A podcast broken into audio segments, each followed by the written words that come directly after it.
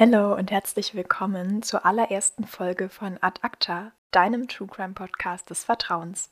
Mein Name ist Ronja und ich freue mich total, dass dieses Projekt Podcast jetzt endlich in die Tat umgesetzt werden kann. Äh, ich recherchiere schon seit einer ganzen Weile an wahren Kriminalfällen und irgendwann kam dann die Idee, meine Recherchen in einen Podcast zu packen. Heute in der ersten Folge werde ich über einen zumindest in den USA recht bekannten True Crime-Fall sprechen, der mich die letzten Monate ziemlich beschäftigt hat. Diese Folge dreht sich nämlich um den Mord an Edward Wheeler Hall und Eleanor Reinhardt Mills, auch bekannt als die Hall-Mills-Murders. So, kleine Triggerwarnung zu Beginn. In dieser Episode spreche ich über Mord und Gewalt. Wenn das jemanden triggert, dann skippt diese Folge bitte oder überspringt einfach den entsprechenden Part. Bevor es mit dem Fall losgeht, möchte ich noch kurz darauf aufmerksam machen, dass ich zu allen Fällen, die ich hier im Podcast besprechen werde, einen Instagram-Post hochlade mit Bildern, die ja eben wichtig oder interessant für den jeweiligen Fall sind. Alle Infos zum Instagram-Account findet ihr dann auch nochmal in der Beschreibung. Schaut da voll gerne mal vorbei. So, und jetzt würde ich sagen, wir legen los mit dem Fall. Let's go!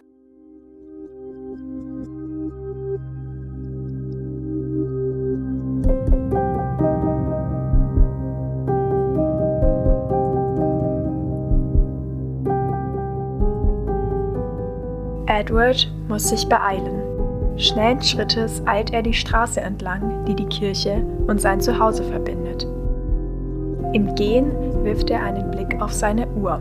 Es ist bereits spät, später als gedacht.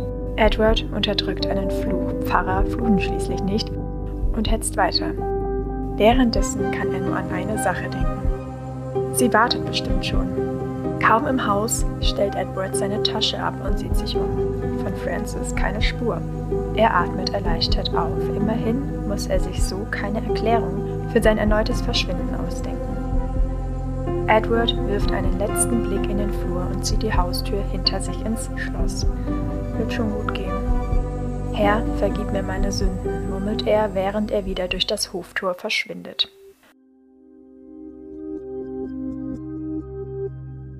Ungeduldig wippt Elena mit dem Fuß. War ihm etwas dazwischen gekommen? Hatte er ihr Treffen vergessen? Nein. Edward vergaß eigentlich nie eine Verabredung mit ihr. Unruhig sieht Elena sich um. Und wie jedes Mal hofft sie, dass niemand sie hier sieht. Die Vögel zwitschern, es ist ein angenehm warmer Tag und die Abendsonne taucht die Bäume um sie herum in ein schönes Orange. In der Ferne kann Elena eine Gestalt ausmachen, die direkt auf sie zusteuert. Sie kneift die Augen zusammen. Edward. Am liebsten würde sie ihm entgegenspringen und um den Hals fallen.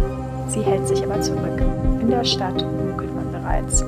Eleanor seufzt. Dann kommt Edward bei ihr an und die beiden gehen gemeinsam weiter. So, wir machen einen kleinen Zeitsprung. Es ist der 16. September 1922. Pearl hat ihren Kopf auf Rays Schulter gelegt. Sie sitzen da einfach und schauen in die Ferne beobachten die Vögel, die an ihnen vorbeiflattern, und genießen ihre Zweisamkeit, die lediglich durch ein weiteres Paar, das sich in der Ferne ebenfalls im Gras niedergelassen hat, gestört wird.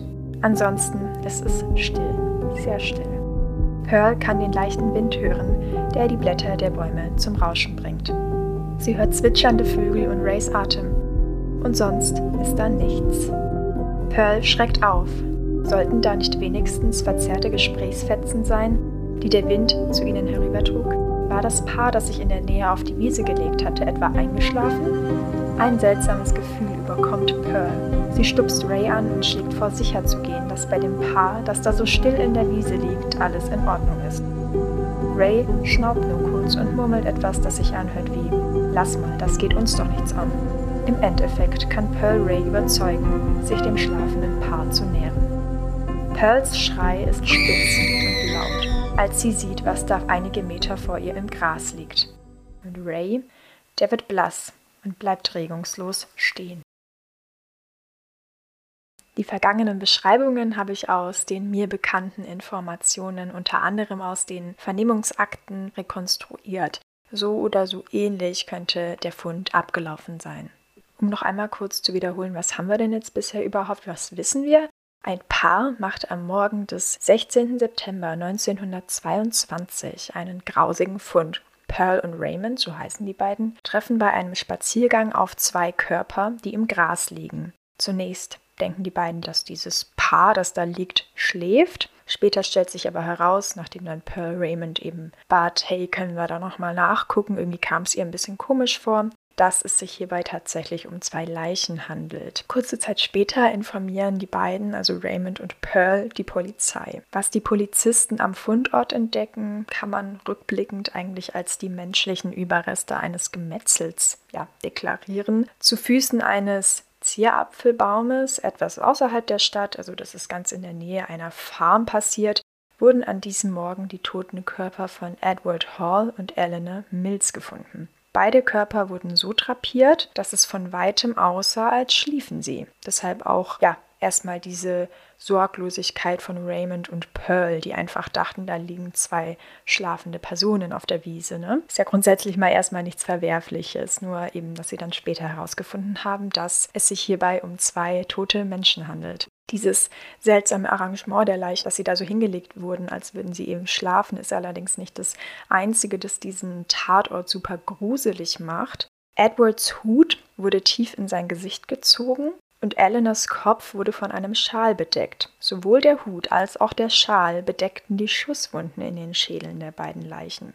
Das Ganze glich eher einer Szene aus dem Horrorfilm, wenn man sich das mal so überlegt, wie die beiden dort lagen. Das ist aber auch noch nicht alles. Um die beiden Leichen herum lagen zerrissene Liebesbotschaften, die Eleanor an Edward geschickt hatte. Und zu Edwards Füßen konnte eine seiner Visitenkarten gefunden werden. Diese wird tatsächlich später im Fall sehr wichtig werden. Zunächst stand dort einfach nur Revenant Edward Wheeler Hall, Church of the Evangelist St. John. New Brunswick, New Jersey.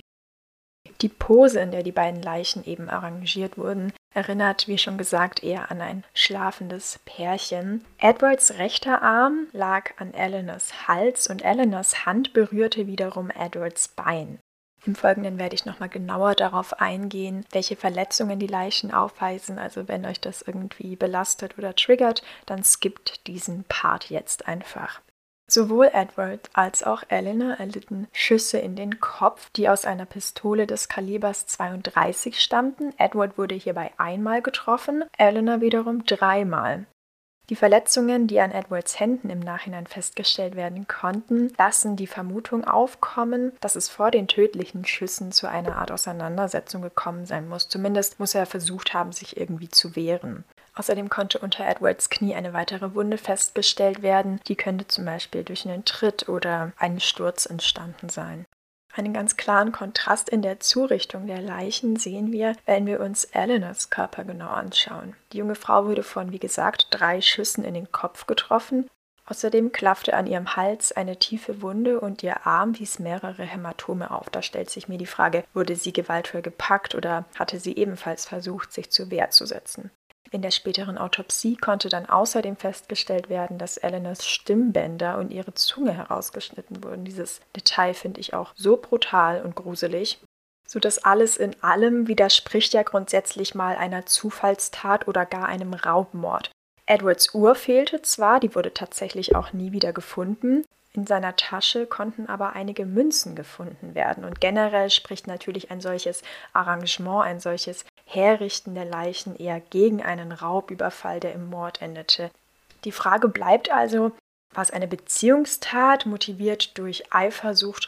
Hierzu müssen wir uns kurz ein bisschen den Hintergrund von den beiden Mordopfern anschauen. Sowohl Eleanor als auch Edward lebten eigentlich mit ihren Ehepartnern zusammen. Beide führten eine heimliche Affäre miteinander, wobei sich bereits in New Brunswick so ein bisschen herumgesprochen hatte, dass der Pfarrer mit der jungen Chorsängerin in einem intimeren Verhältnis stand. Ob diese Affäre dann letzten Endes auch zum Tod der beiden führte, beziehungsweise der Antrieb für die Tat war, das lässt sich zu diesem Zeitpunkt nur vermuten. Was auf jeden Fall ganz klar auf den ersten Blick festgestellt werden kann, ist, dass Eleanors Leiche bzw. Eleanors Körper wesentlich mehr Gewalt erfahren hat als der von Edward. Das deutet natürlich auf einen besonderen Hass gegen die Frau hin. Und noch etwas ganz Wichtiges, wodurch sich der Todeszeitpunkt der beiden auch besser bestimmen ließ. In Eleanors offener Wunde, die sie am Hals hatte, befanden sich bereits Maden, als die Leichen gefunden wurden Und das ließ wiederum den Rückschluss zu, dass die Leichen bereits eine Weile am Ort des Geschehens liegen mussten. Zumindest länger als 24 Stunden, das wird damals vermutet. Und der errechnete Todeszeitpunkt fiel dementsprechend auf die Nacht bzw. die frühen Morgenstunden des 14. September 1922. Wenn wir nun davon ausgehen, übrigens, das taten die Ermittler damals auch, dass es sich hier um einen Mord aus persönlichem Motiv, um eine Beziehungstat handelt, dann müssen wir uns natürlich auch den engeren Kreis, den engeren familiären Kreis bzw. Bekanntenkreis der Mordopfer anschauen. Auf der einen Seite haben wir dann dort die Familie von Edward. Der war mit Francis zum Zeitpunkt des Mordes seit über zehn Jahren verheiratet. Francis, seine Ehefrau, entstammte einem sehr wohlhabenden Hause, das Bezüge zum Unternehmen Johnson Johnson hatte. Entsprechend war Francis auch eine sehr wohlhabende Frau, eine Frau mit Einfluss und eine Frau, die wahrscheinlich nicht besonders begeistert war von der Affäre ihres Mannes. Auf der anderen Seite wiederum haben wir James Mills, Eleanors Ehemann. Die Beziehung der beiden war zum Zeitpunkt des Mordes schon so ein bisschen am Krisseln. Die haben sich schon Jahre vorher scheinbar ein bisschen auseinandergelebt gehabt. Sowohl James als auch Eleanor entstammen der Arbeiterschicht. James dient der Gemeinde, also er arbeitet in der Kirche und Eleanor war eben eine leidenschaftliche Chorsängerin im Kirchenchor. Sowohl James Mills als auch Francis Hall geben an, mit der Tat nichts zu tun zu haben. James soll zwar in der Nacht des Mordes das Haus verlassen haben, um nach seiner vermissten Frau zu sehen, er hätte aber nichts mit der Tat zu tun. Francis wiederum äußert sich ähnlich. In der Mordnacht wäre sie zur Kirche gelaufen, um nach ihrem vermissten Mann zu schauen. Sie wäre aber in die Tat in keinster Weise involviert. Also spannend ist, beide haben das Haus verlassen scheinbar in dieser Nacht, sind aber laut ihren Aussagen nicht in die Tat involviert. Frances gibt außerdem an, sie hätte nichts von der Affäre ihres Mannes gewusst. Übrigens wurde sie auch gesehen in dieser Nacht, wie sie das Haus verließ. Das ist natürlich auch nochmal ein Argument, das nicht unbedingt für ihre Unschuld spricht. Beide geben auch an, nach ihren Ehepartnern in der Nähe der Kirche gesucht zu haben. Getroffen haben sich James und Francis übrigens in dieser Nacht nicht. Zu Beginn der Ermittlungen wurde zwar eine Beziehungstat vermutet, gegen Francis oder James wurde jedoch nicht besonders hart vorgegangen. Es lässt sich natürlich auch vermuten, dass Francis eben durch ihren Wohlstand einen gewissen Einfluss in der Gesellschaft damals hatte und ähm, somit da sicherlich auch den ein oder anderen Vorteil genoss.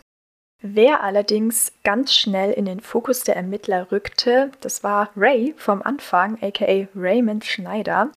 Der junge Mann fühlte sich scheinbar so unter Druck gesetzt während seines Verhörs, sodass er dann ein Geständnis ablegte. Das besagte folgendes, er sei in gewisser Weise in die Tat involviert gewesen. Sein Freund Clifford, mit dem er übrigens zu diesem Zeitpunkt bereits fünf Jahre befreundet war, was ich extrem krass finde, da er ihn gerade verpfeift, beziehungsweise sich da so ein bisschen so eine Story ausdenkt. Sein Freund Clifford hätte Eleanor und Edward erschossen. Ich muss sagen, ich habe mir Rays Akten teilweise auch ansehen können. Die sind in einem Archiv online gestellt und ich muss sagen, ich fand das Verhör mit ihm etwas wirr. Also seine Aussagen sind insgesamt etwas wirr und widersprüchlich. Und es kommt ganz gut zum Ausdruck in diesem Verhör, dass er einfach wirklich aus Verzweiflung sich hier irgendwelche Sachen ausdenkt und eben dann somit auch die Geschichte von Clifford, seinem Freund, der eben diesen Mord begangen haben soll. Was Raymond auf jeden Fall irgendwo verdächtig macht für die Polizisten und die Ermittler, ist eben die Tatsache, dass er mit Pearl ja der Erste eigentlich war, der am Tatort eintraf. Sie waren die beiden, die die zwei Leichen gefunden haben.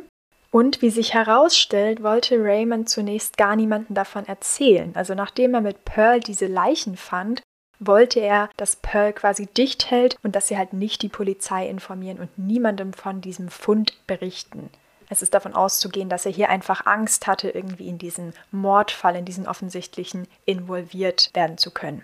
Also im Großen und Ganzen verstrickt sich Raymond einfach in seinen eigenen Aussagen. Ich habe hier auch mal einen Ausschnitt mitgebracht aus dem Verhör mit ihm, der das ganz gut nochmal zeigt, wie sehr er sich da irgendwie in etwas verrennt. Der Officer fragt, haben Sie Pearl gesagt, sie solle erzählen, dass Sie an diesem Morgen loszogen mit der Absicht, Ausschau nach Pilzen zu halten? Ray antwortet, das war ihre, also Pearls, Geschichte. Der Officer fragt, beantworten Sie meine Frage. Haben Sie Pearl gesagt, sie solle erzählen, dass sie da hoch auf dieses Feld gingen, um nach Pilzen zu sehen? Ray antwortet, wir sind dort hineingegangen. Der Officer fragt, haben Sie ihr das gesagt? Ray antwortet, ja, Sir. Der Officer fragt wiederum, warum wollten Sie, dass sie diese Lüge erzählt? Keine Antwort von Ray. Der Officer fragt, gab es einen Grund, weshalb Sie sie dazu gebracht haben, dies zu sagen? Ray antwortet, es gab keinen Grund. Der Officer fragt, wann haben Sie das Pearl gesagt? Rays Antwort, Samstag. Officer, nachdem Sie die Körper gefunden haben? Ray, ja, Sir. Aus irgendeinem Grund wollte Ray quasi einfach nicht mit dieser Tat in Verbindung gebracht werden. Das ist ihm natürlich semi gelungen. Die beiden haben ja dann am Ende doch die Polizei informiert und Raymond verstrickt sich während des Verhörs einfach immer wieder in seinen eigenen Aussagen. Im Endeffekt stellt sich dann auch heraus, also die wenigsten glauben Rays Geschichte, weil das Ganze eben so super wirr ist. Zum Beispiel widerspricht er auch einmal eine Aussage von Pearl. Pearl behauptet, nachdem sie die Leichen gefunden haben, sei sie sofort weggerannt vom Tatort. Ray behauptet wiederum, Pearl sei mit ihm gemeinsam näher zu den Leichen hingegangen. Also die beiden widersprechen sich irgendwo. Rays Geschichte mit Clifford hinkt an allen Ecken und Enden und wirkt irgendwie so ein bisschen ja aus der Luft herbeigegriffen. Klar wird dieser Verdacht irgendwo ernst genommen, aber es stellt sich dann relativ schnell heraus, dass die Spur Ray quasi zu keinem Ergebnis führt und dass Clifford eben nicht der Täter war in dieser Nacht die Freundschaft der beiden. Ich gehe jetzt mal schwer davon aus, ja, werte dann auch nicht länger weiter. Äh, ich finde es immer noch mega krass, dass die einfach zu diesem Zeitpunkt schon seit über fünf Jahren befreundet waren und er das dann irgendwie so aus dem Stegreif sagt, ach ja, der Clifford, der hat die beiden erschossen, obwohl dem gar nicht so war. Finde ich krass. An Cliffords Stelle hätte ich wahrscheinlich Ray dann ganz schnell den Rücken gekehrt.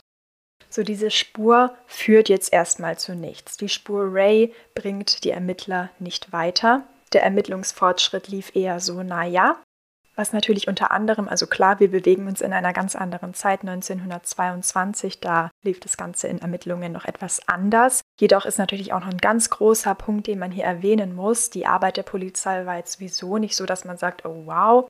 Es gab natürlich auch noch nicht die Mittel, die wir heutzutage haben, wie DNA-Beweis und so weiter.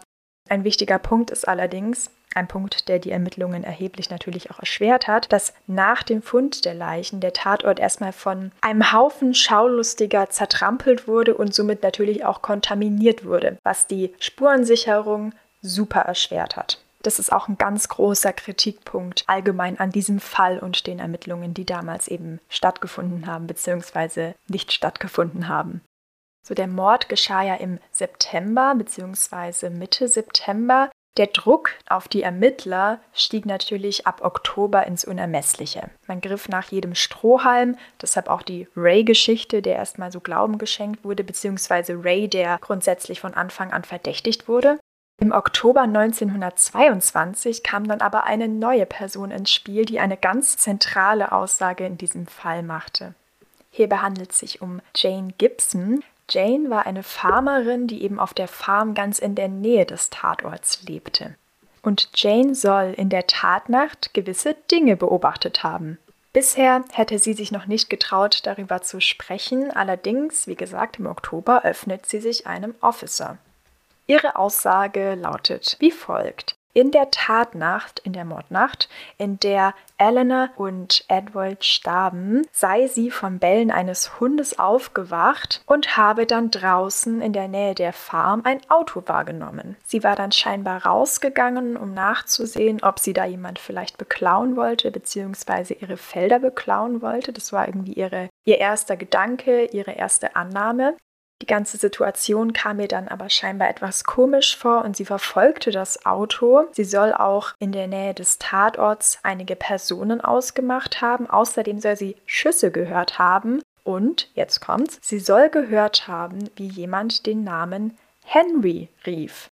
Also eigentlich eine sehr genaue Aussage. Ich muss sagen, als ich das das erste Mal gelesen habe, dachte ich mir so, schade, dass ich keinen genauen Einblick in das Setting der Landschaft damals habe. Das wäre natürlich super spannend, ihren Weg quasi nachvollziehen zu können. Es gibt Karten davon, aber so richtig genau nachvollziehen mit, ja, wie das Ganze auch bewachsen war und so weiter. Wie viel kann man überhaupt hören aus einer gewissen Entfernung? Das wäre natürlich super spannend. Das ging leider nicht. Wären aber natürlich super spannend zu wissen, also Wetterbedingungen und eben eine ganz genaue Beschreibung vom Weg, den Jane Gibson in dieser Nacht genommen haben soll.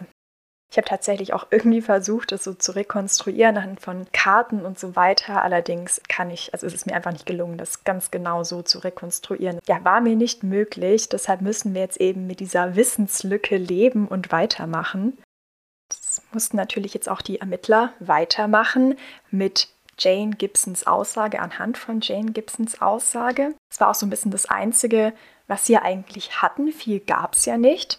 Jedoch ist diese Aussage insofern spannend, als dass es da einen ganz bestimmten Bezug zwischen dem Namen Henry und der Hall-Familie gibt. Sowohl der Bruder von Francis Hall, wir erinnern uns, die Ehefrau vom verstorbenen Edward Hall, als auch der Cousin hießen Henry. Und Gibson soll ja genau den Namen Henry in dieser Nacht gehört haben. Die Spur führt also die Ermittler zur Familie Hall und diesmal wird auch etwas genauer nachgesehen. Also auf Jane Gibsons Aussage wird eingegangen.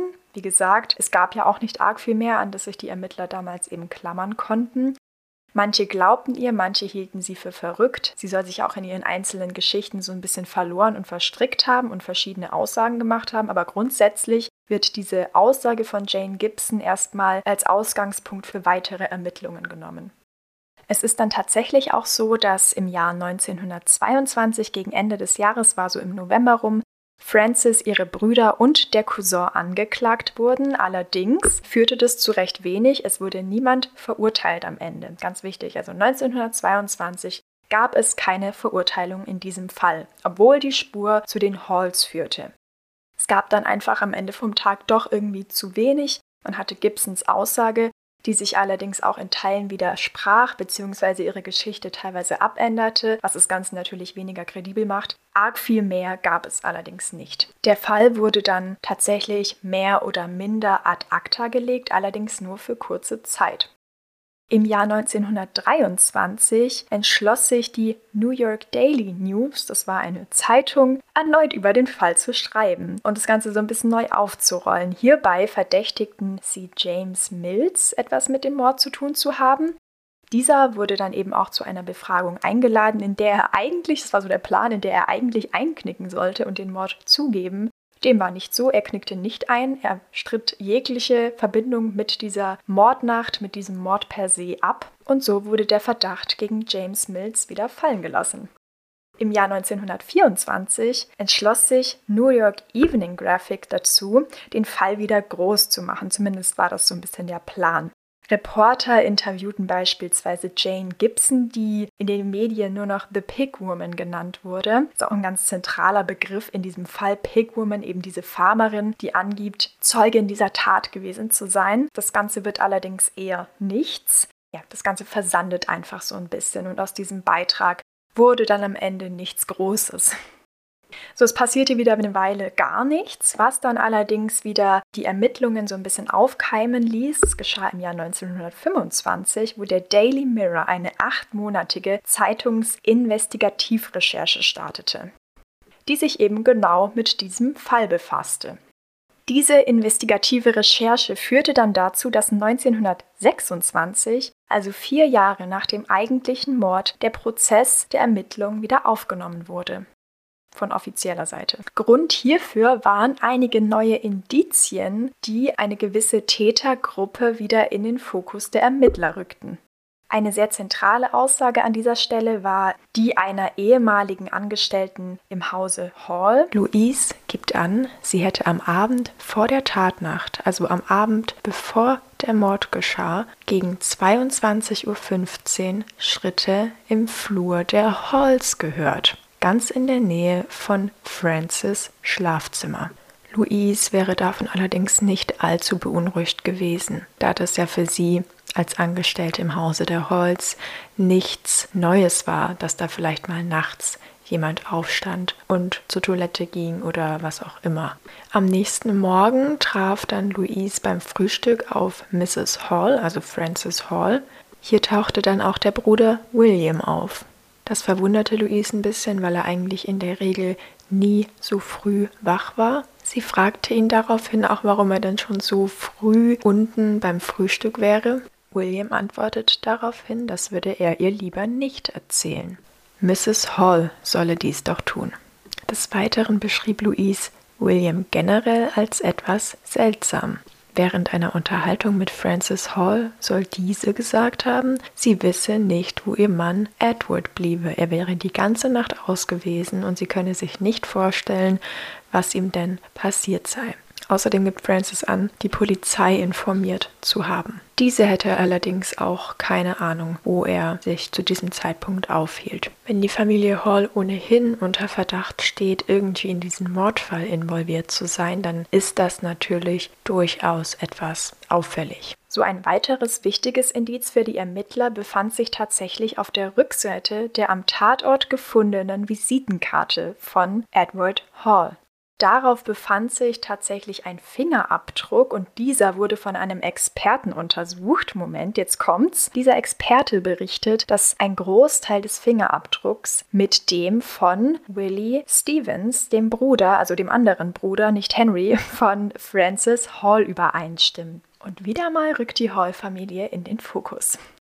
In dem Fall können wir echt froh sein, dass wir heutzutage sowas wie den DNA-Beweis haben, denn damals war das alles etwas schwieriger, da wirklich konkrete Aussagen aus beispielsweise einem Fingerabdruck zu nehmen.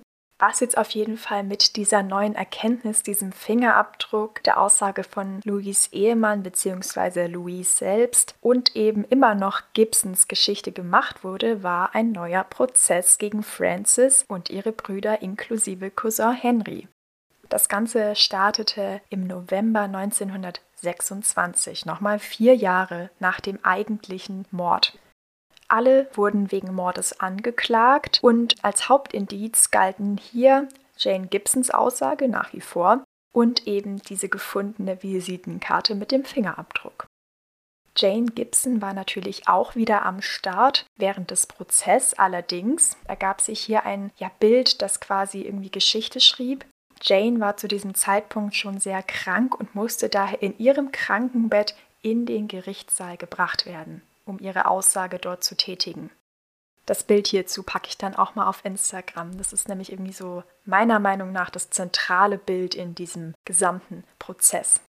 Trotz Gibsons Aussage und diesem Fingerabdruck passiert auch 1926 nichts weiter. Es wird niemand verurteilt, es gibt keinen offiziellen Schuldigen am Mord bzw. Verantwortlichen. Auch nach diesem ganzen Prozedere vier Jahre lang immer mal wieder Ermittlungen und am Ende dieser Prozess gegen die Halls passierte nichts, der Mordfall blieb ungeklärt. An dieser Stelle würde ich noch gerne ein paar Gedanken von mir selbst einstreuen, bevor wir dann fortfahren im Fall. Ich persönlich finde es super, super, super auffällig alles. Es deutet irgendwie alles auf die Familie Hall hin, beziehungsweise dass die irgendwie in diesen Mordfall verwickelt war. Man muss natürlich auch sagen, die Familie Hall war sehr wohlhabend und sollte Frances von dieser Affäre ihres Mannes mitbekommen haben. Sie streitet es zwar ab, aber ne, hätte sie sich auch ganz einfach durch ihr Geld einen Auftragsmörder beispielsweise leisten können. Also das wäre für sie finanziell kein Problem gewesen. Dann hätte sie sich ihre Hände nicht schmutzig machen müssen und wäre quasi am Ende vom Tag nicht mit diesem Mord direkt in Verbindung gebracht worden. Ein weiterer Punkt, den ich spannend finde, ist eben die Tatsache, dass lediglich Briefe am Tatort gefunden worden waren, die eben von Eleanor an Edward geschrieben waren und eben nicht umgekehrt. Woher kamen diese Briefe bzw. wer hatte sie dort hingelegt? Darauf soll es scheinbar auch eine Antwort geben. Es wird vermutet, dass die Briefe von einer Bezugsperson von Francis eben ja im Hause eingesammelt wurden. Aber grundsätzlich frage ich mich, wer kam an diese Briefe ran? Und das würde für mich wiederum James Mills ausschließen, denn die Briefe, die Eleanor an Edward schickte, die dort eben gefunden wurden am Tatort, die waren ja schon abgeschickt. Die lagen ja nicht noch bei Eleanor zu Hause herum, sondern Edward hatte diese Briefe bekommen. Wie soll James Mills an die Briefe von Edward gelangen, wenn er nicht gerade irgendwie in sein Haus einsteigt, was natürlich mega das Risiko birgt? Das sind alles so Sachen, die finde ich super interessant an dem Fall und die schließen eigentlich fast James Mills als Täter aus für mich. Könnt natürlich auch gerne mal sagen, was ihr von diesem Fall haltet und ja, welche Gedanken ihr euch dazu so macht. Das finde ich immer super spannend, da tatsächlich auch mit jemandem anderes drüber zu reden. So eine letzte und erneute Wendung im Fall geschah 1969, also einige Jahrzehnte nach dem Mord. Hier soll ein Mann aus New Brunswick berichtet haben, dass er eng mit Willie Stevens, also dem Bruder von Francis Hall, befreundet war. Er erzählte, dass Willie tatsächlich irgendwie in diesen Mord verstrickt war. Er sagte dann auch zur Polizei, dass er helfen könne, den Fall zu lösen. Und das finde ich schon eine krasse Aussage. Da liegt ein Mann im Sterbebett und bietet sich nun plötzlich als Hilfe an. Das Ganze ist natürlich kein Einzelfall. Es gibt ja auch in anderen größeren Fällen immer wieder Menschen, die sich dann irgendwie auf dem Sterbebett als Hilfe anbieten, beziehungsweise vielleicht sogar die Täterschaft auf sich nehmen. Ne? So weiß man halt auch nie, ob das Ganze dann so kredibel ist. Aber im Wesentlichen sagt dieser Mann, dass Willie Stevens, der Bruder von Francis Hall, in diesen Mordfall verwickelt war. Was der Mann erzählte, war eben folgendes. Willie Stevens soll Edward Hall ziemlich krass gehasst haben. Zufälligerweise hatte Edward natürlich dann auch noch eine Affäre, obwohl er mit seiner Schwester, also mit Willies Schwester, verheiratet war. Willie soll dann zwei Auftragskiller angeheuert haben, die den Mord begingen. Da die meisten Beteiligten zu diesem Zeitpunkt allerdings bereits gestorben waren und nicht mehr vernommen werden konnten, wurde der Fall nicht wirklich wieder komplett aufgerollt. Die Aussage des Mannes steht, der sagt, Willy wäre darin wirklich verwickelt gewesen. Ne? Das würde natürlich auch mit dem Fingerabdruck, mit der Fingerabdrucktheorie übereinstimmen, dieses Experten, der eben besagte, dass er Willys Fingerabdruck auf der Rückseite der Visitenkarte von Edward gefunden hatte. Allerdings blieb der Fall auch im Jahr 1969 ungelöst. Wir haben zwar diese Aussage, aber lösen konnte sie den Fall tatsächlich nicht. Der Tod von Edward Wheeler Hall und Eleanor Reinhardt Mills bleibt tatsächlich bis heute ein Mysterium. Man kann zwar vermuten, was ungefähr geschehen ist, aufgrund der Erkenntnisse, die eben über die Jahre gesammelt wurden. Alle Indizien führen ja auch irgendwie wieder auf diese Familie Hall zurück. Allerdings gilt der Fall offiziell als Cold Case, also als ungelöster Fall, der bis heute nicht gelöst werden konnte. Es gab zwar so viele Prozesse in der Vergangenheit, so viele Ermittlungen irgendwie, der Fall wurde immer wieder aufgegriffen. Über vier Jahre lang wurde darin irgendwie, ja, auf gut Deutsch gekruschelt. Und trotzdem kam man tatsächlich zu keiner Erkenntnis. Und auch heutzutage gilt der Fall noch als sehr mysteriös in Amerika und ist dort auch bekannter als hier. Ich habe viele amerikanische Podcasts dazu gefunden, in denen sich Leute darüber unterhalten, was damals wohl passiert sein könnte. Allerdings sehr wenig Deutsches. Ich habe auch tatsächlich nur mit englischen Quellen gearbeitet, da es in Deutschland dazu extrem wenig gibt. Wie gesagt, ich werde dazu dann die passenden Bilder auf Instagram hochladen. Es gibt tatsächlich ein Archiv, in dem man eben Bilder einsehen kann, in dem man Akten einsehen kann. Das fand ich beim Arbeiten super spannend und hat auch einiges erleichtert. Schreibt richtig gerne mal, was ihr von diesem Fall haltet, in welche Richtung ihr denkt, was passiert sein könnte und so weiter und so fort. Das würde mich sehr interessieren. Für mich gilt die Familie Hall nach wie vor als sehr verdächtig, einfach da wir dieses persönliche Motiv im Mord ganz klar hatten. Und zum anderen, weil für mich James Mills, der Ehemann von Eleanor, irgendwo durch diese Briefsache, die ich vorhin schon erläutert hatte, irgendwo ausgeschlossen wird aus der Liste der Verdächtigen. So, ich habe mir jetzt hier den äh, Mund fusselig geredet und hoffe natürlich, die erste Folge kam gut an. Ich wollte jetzt auch in der allerersten Folge nicht stundenlang reden. Natürlich kann man das immer noch ausschlachten. Ich habe es aber einfach auf die wesentlichen Punkte in diesem Fall heruntergebrochen und versucht, das Ganze so gut wie es eben ging in eine Folge zu packen. Also es gibt dazu auch Literatur, also Bücher über das Thema. Falls das jetzt jemanden so catcht, dass er da gleich weitermachen möchte, könnt ihr euch da auf jeden Fall mal informieren. Des Weiteren empfehle ich einfach die Bilder im Insta-Post anzuschauen. Ähm, da packe ich dann einfach die spannendsten Fotografien zu diesem Fall rein. So, und jetzt würde ich fast sagen, wir kommen zum Ende dieser Folge. Der nächste Fall kommt dann wieder in zwei Wochen am Freitag um 0 Uhr online bedanke mich ganz herzlich fürs Zuhören und wir hören uns dann wieder in zwei Wochen am Freitag. Bye, bleibt gesund.